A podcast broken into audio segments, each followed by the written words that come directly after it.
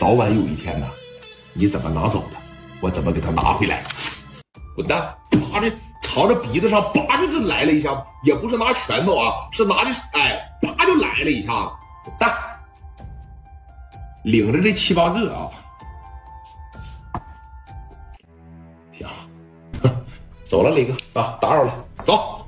扭头这一走，在这楼道里的时候，你记得啊，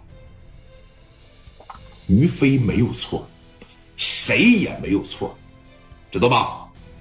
人家替磊哥出个头，怎么了？俩人关系到这儿了，怎么了？老公可不是就带着这七八个来的，他带的人可不少，包括这个长青、胡迅、李玉了，在这饭桌上就感觉到贼尴尬，而且老公的这几个兄弟他比较沉稳。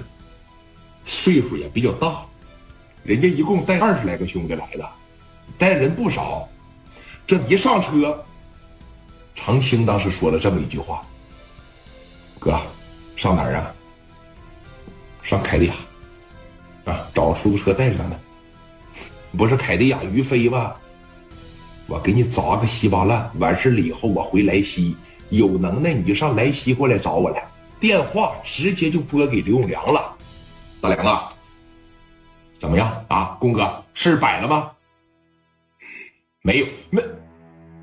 你这边啊，乐意给他钱就给他钱吧，啊，一点面子也没给我，而且在饭桌上啊给我揍了，把你都给打了。不是你不是说在青岛行吗？不说聂磊在你眼里边就是个小孩吗？这怎么突然就这样了呢？这个事儿咱先别研究，我现在马上上那个什么凯迪亚会所呀。我先把聂磊他兄弟那个什么会所砸个稀巴烂再说，我要先出口气，啊！你乐意给他钱你就给他钱，但是按我说，哥们儿，一分钱别给他，你又不是站不起来了，你先躲开他，等什么时候养好了伤，你卷土重来呀！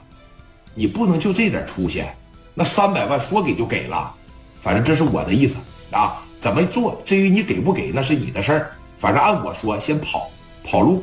然后呢，找个地方藏起来，养好伤以后你再说。我这边肯定是不行，我现在马上就到了啊，还有个十多分钟的时间，我先把凯蒂亚砸个稀巴烂再说，行啊？行行行，我我我考虑考虑吧，啊，我考虑考虑。行，好嘞，哎，电话夸的一撂下。红刚啊，要不然咱俩先跑路呗，拿着钱咱们，梁哥呀，按我说啊。跑到啥时候是个头啊？咱俩拿着这三百来万，兜里边这两三百万，去到别的地方，咱置点家业，置点东西，整帮子兄弟，从头再来呀？你真有这个勇气吗？要实在不行啊，在电话里边好好求求聂磊得了。我这寻思寻思，咱做的也是挺过分，我这也残废了。人非得说像我这样到我这一步的时候，才会真正的想明白，才会真正的想通。别跟人家干了，给拿钱吧。人家要三百，咱求求人家，看看给二百六行不行？看看给二百行不行？咱也就别找人办事了。聂磊那个脾气吧，我也摸透了，我也摸清了。咱求求人家，要是跑怎么的不回来了？说难听点话，落叶归根，落叶归根。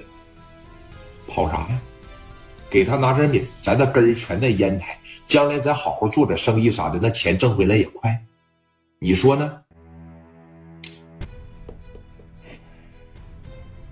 兄弟，那你都这么说了，我给聂磊打个电话，啊，这老公那边呢，那十万给他就给他了，啊，不要就不要了，解决事儿嘛。